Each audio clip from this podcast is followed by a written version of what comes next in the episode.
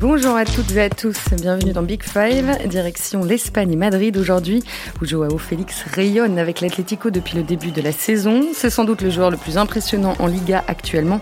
Conduite de balle irrésistible, vision de jeu implacable et justesse technique exceptionnelle. À 21 ans, Joao Félix enchante l'Europe du foot après une année de transition délicate chez les Colchoneros.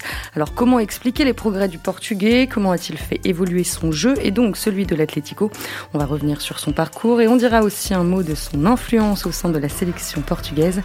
Avec moi aujourd'hui, notre monsieur Portugal, ici à l'équipe Régis Dupont. Bonjour Régis. Bonjour Marie-Amélie.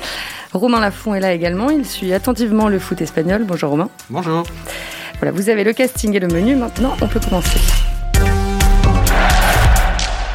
C'est le genre de joueur qui peut évoluer et s'adapter à tous les postes. Il a une connexion spéciale avec la balle, une sorte de connexion innée.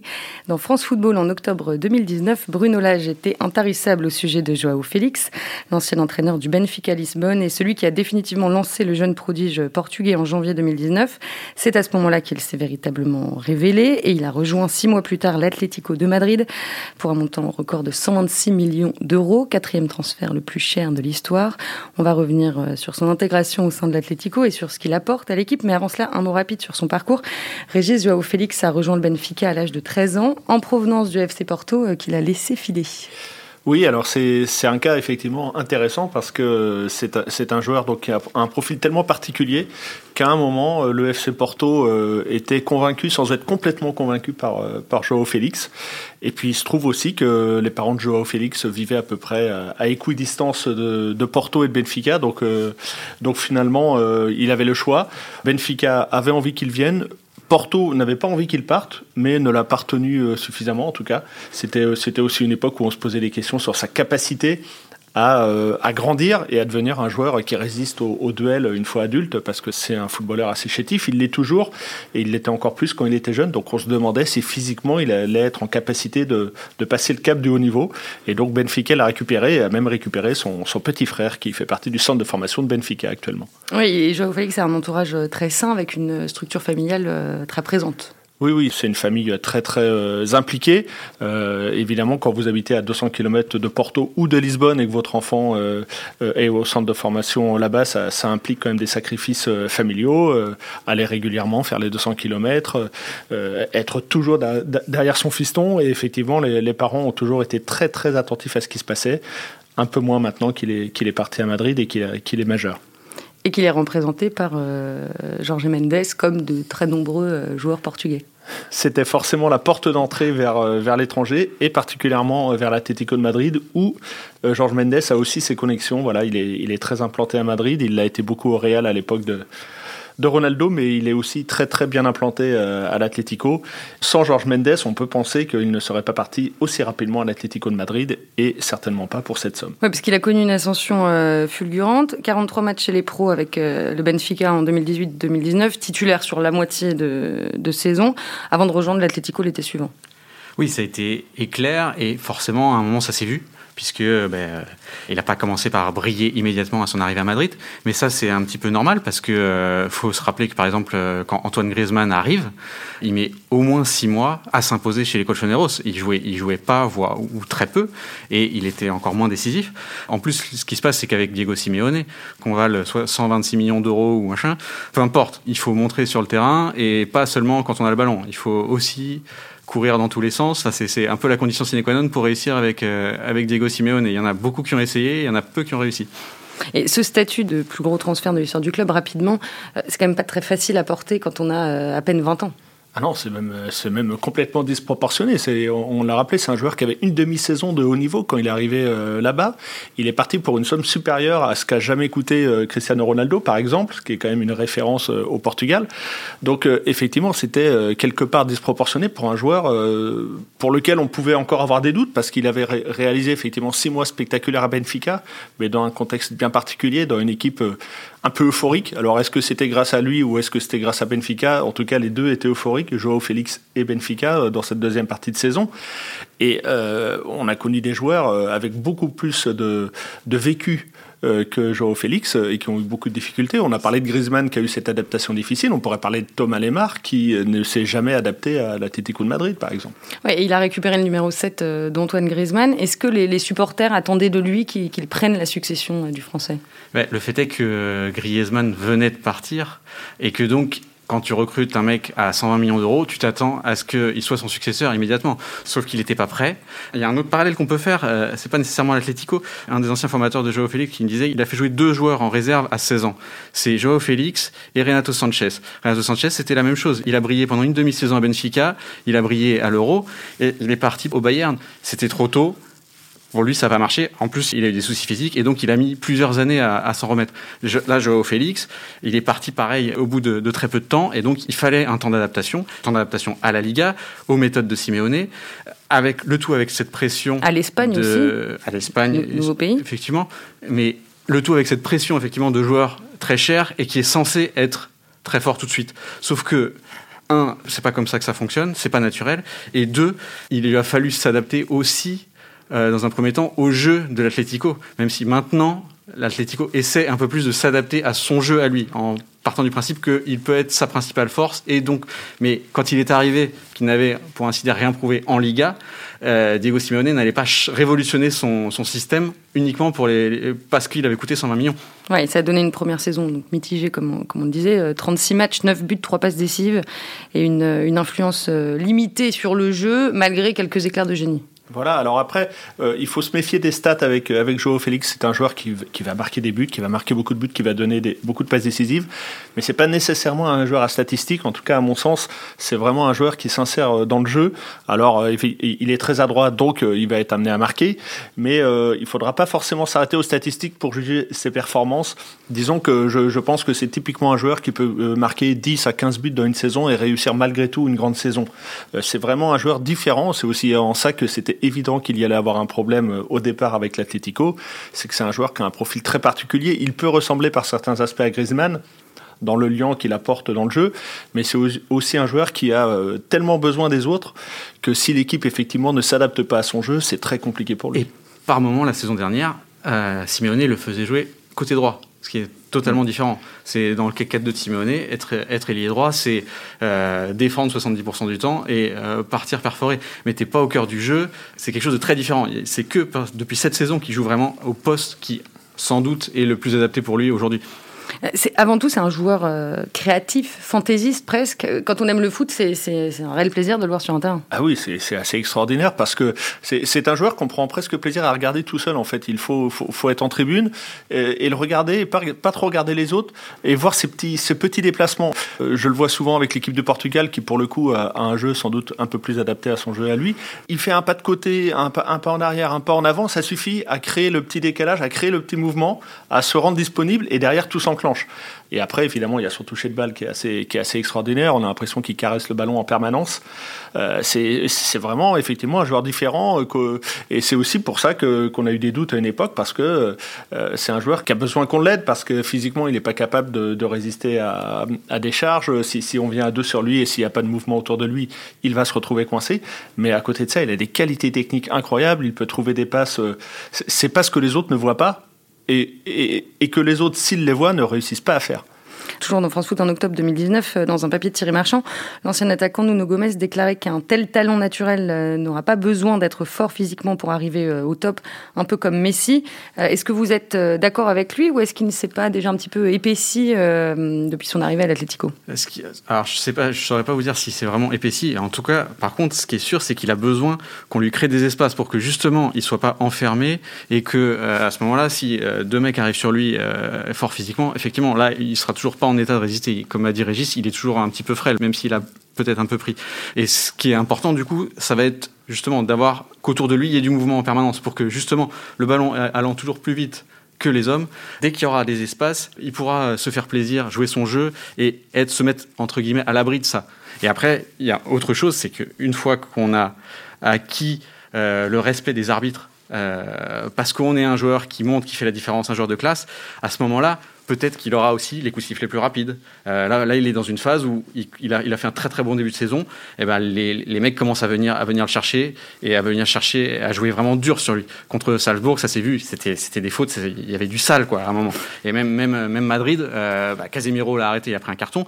Euh, voilà, ils, commencent, ils, savent, ils savent ce qu'il faut faire maintenant pour l'arrêter. Ils y vont. C'est un joueur surtout qui a besoin qui est du monde autour de lui, qui a un peu de mouvement, mais aussi du monde autour de lui, parce que là où il est très fort, euh, tous ces jolis buts, toutes ces belles actions qu'on a pu voir à Benfica, par exemple, c'est vraiment euh, tout près de la surface, avec des, petits déplacements euh, très rapides et des petites passes sur, sur quelques mètres qui trouvent, on ne sait pas trop comment, et, c'est ça qu'il va falloir que, que l'Atletico réussisse dans la durée et le Portugal aussi, mais surtout l'Atletico, pour que Joao Félix prenne encore une, nouvelle dimension.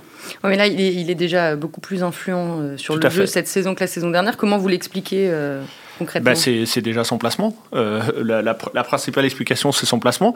la deuxième, c'est quand même aussi que lui, s'est épaissi, un peu physiquement, mais, mais aussi globalement tactiquement. On l'a vu avec le Portugal, où aussi il a beaucoup joué sur le côté, et où ça a été très compliqué pour lui la plupart du temps parce que c'est une équipe qui là pour le coup euh, ne joue pas pour lui forcément. Il y a un autre numéro 7 qui prend un peu de place là-bas. Et euh, il va falloir qu'il attende un petit peu avant qu'on fasse l'équipe autour de lui. Et donc il a été obligé un petit peu de se sacrifier de jouer euh, de jouer beaucoup beaucoup sur le côté de défendre. Et souvent c'est lui qui est sorti d'ailleurs quand ça fonctionnait moyennement mais on a pu voir au cours des derniers matchs, là aussi, depuis quelques mois, le partenaire privilégié de Cristiano Ronaldo, c'est clairement euh, Joao Félix. Joao Félix joue plus, et de plus en plus, Joao Félix joue dans la zone de Ronaldo. En fait, souvent, ils se partagent un peu. Euh, un coup, c'est moi qui vais à gauche, un coup, c'est toi.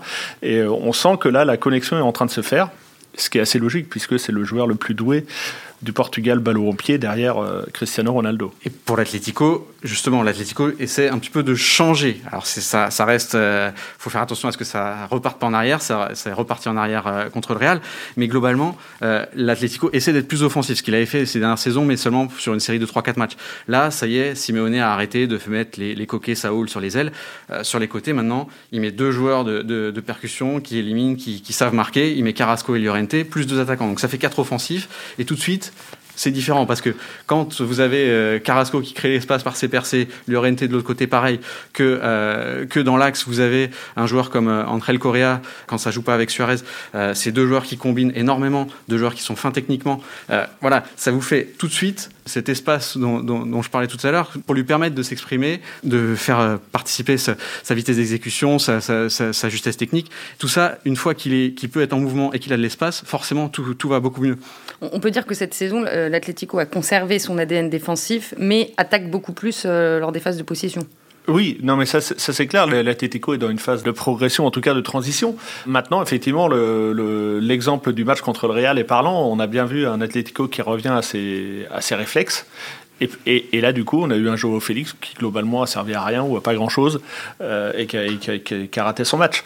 Euh, c'était de la faute de Joao Félix, mais c'était surtout de la faute de son équipe. Voilà, il a besoin d'un cadre pour rester un joueur exceptionnel. Sinon, forcément, ça devient un joueur moyen. C'est pas un joueur qui va prendre le ballon euh, dans le rond central, qui va dribbler quatre joueurs et arriver jusqu'au but adverse. Il, peut dribbler les trois ou quatre joueurs, mais il y a de fortes chances que euh, pendant les 50 mètres jusqu'au but adverse, il se fasse rattraper par un défenseur. C'est un joueur rapide, mais c'est pas un joueur hyper rapide comme pouvait l'être Ronaldo il y, a, il y a 15 ans, ni hyper puissant.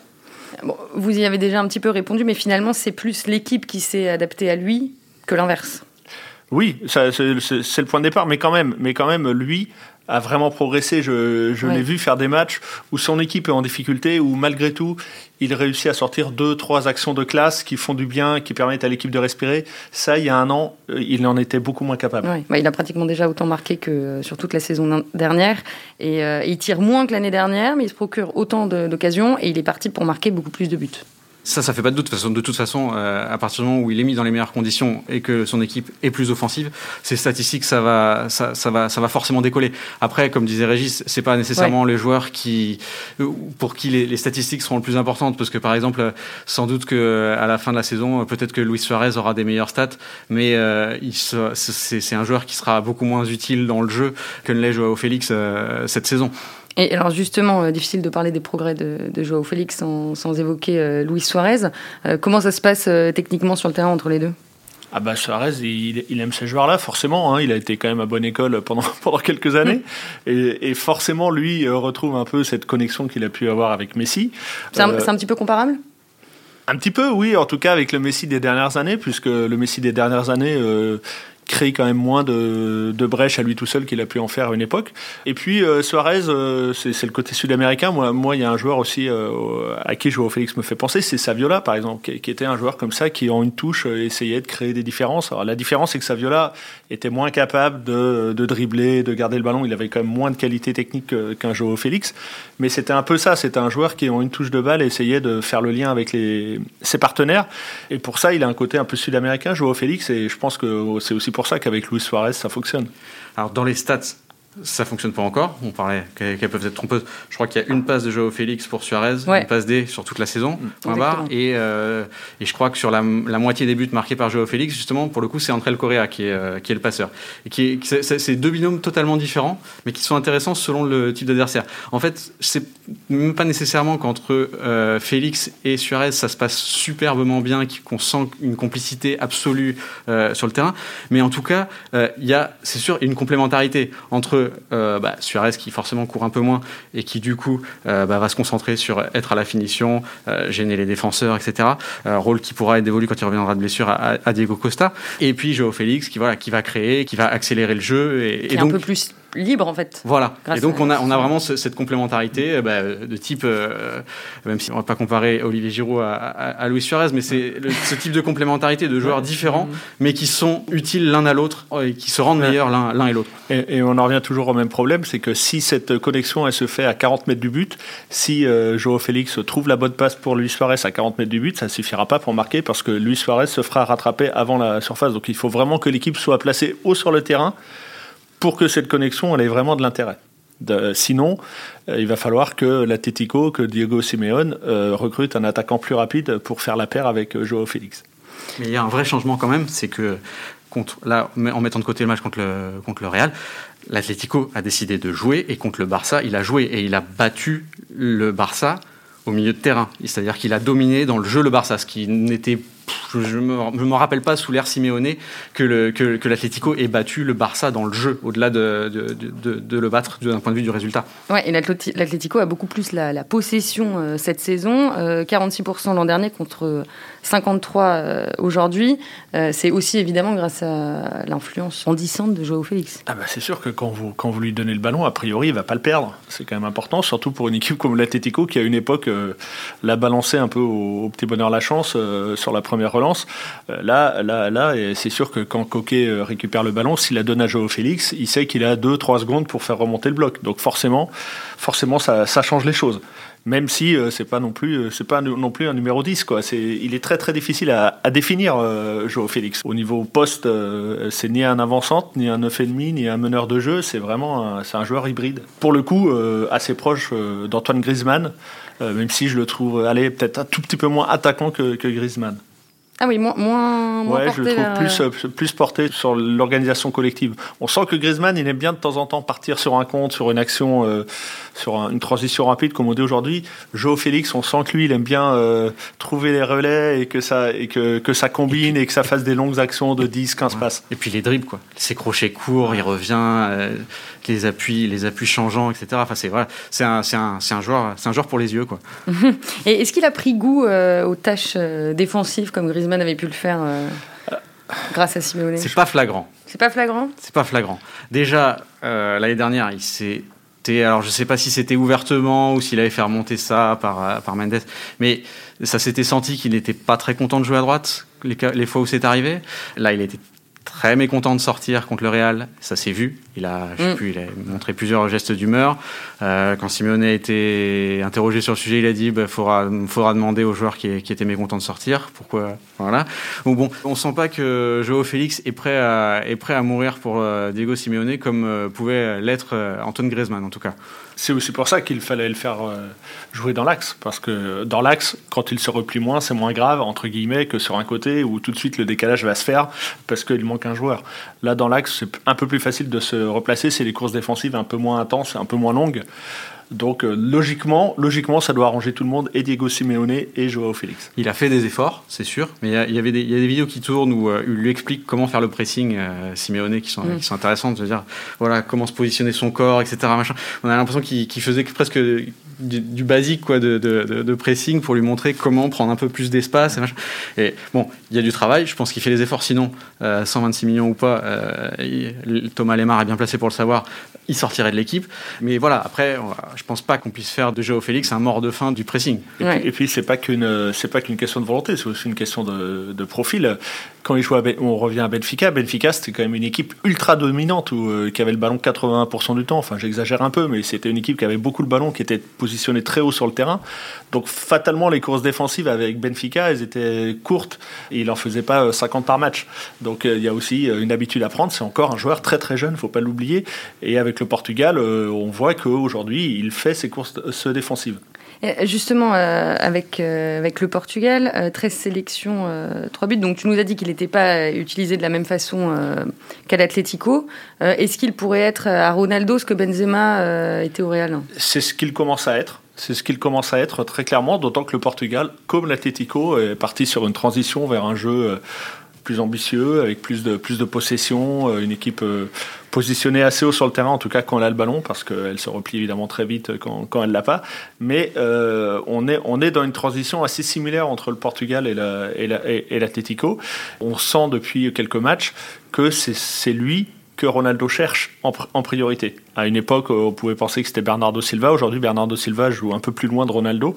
Et c'est vraiment euh, Joao Félix, son, son partenaire privilégié, plus qu'un Bruno Fernandes. Parce que faut pas oublier que le Portugal a quand même pléthore de, de joueurs euh, Ouais, Ils n'ont assez jamais été aussi bien fournis en attaque. Ouais, c'est assez. euh, Oui, le Portugal risque de s'ada- de s'adapter au jeu euh, qui est le préféré pour Joao Félix aussi parce qu'ils n'ont jamais eu autant d'atouts offensifs Ouais. pour faire Ouais. le jeu. Enfin, Ouais, quand vous avez Bruno Fernandes, Bernardo Silva, euh, Joao Félix, bon, bah, c'est, vous avez, et puis il y a Jota Et- aussi. et qui Jota, ouais. Jota, Voilà. Podence, euh, enfin voilà, ça, ça- ça n'arrête pas. Tous les six mois, il y a un nouveau joueur qui arrive.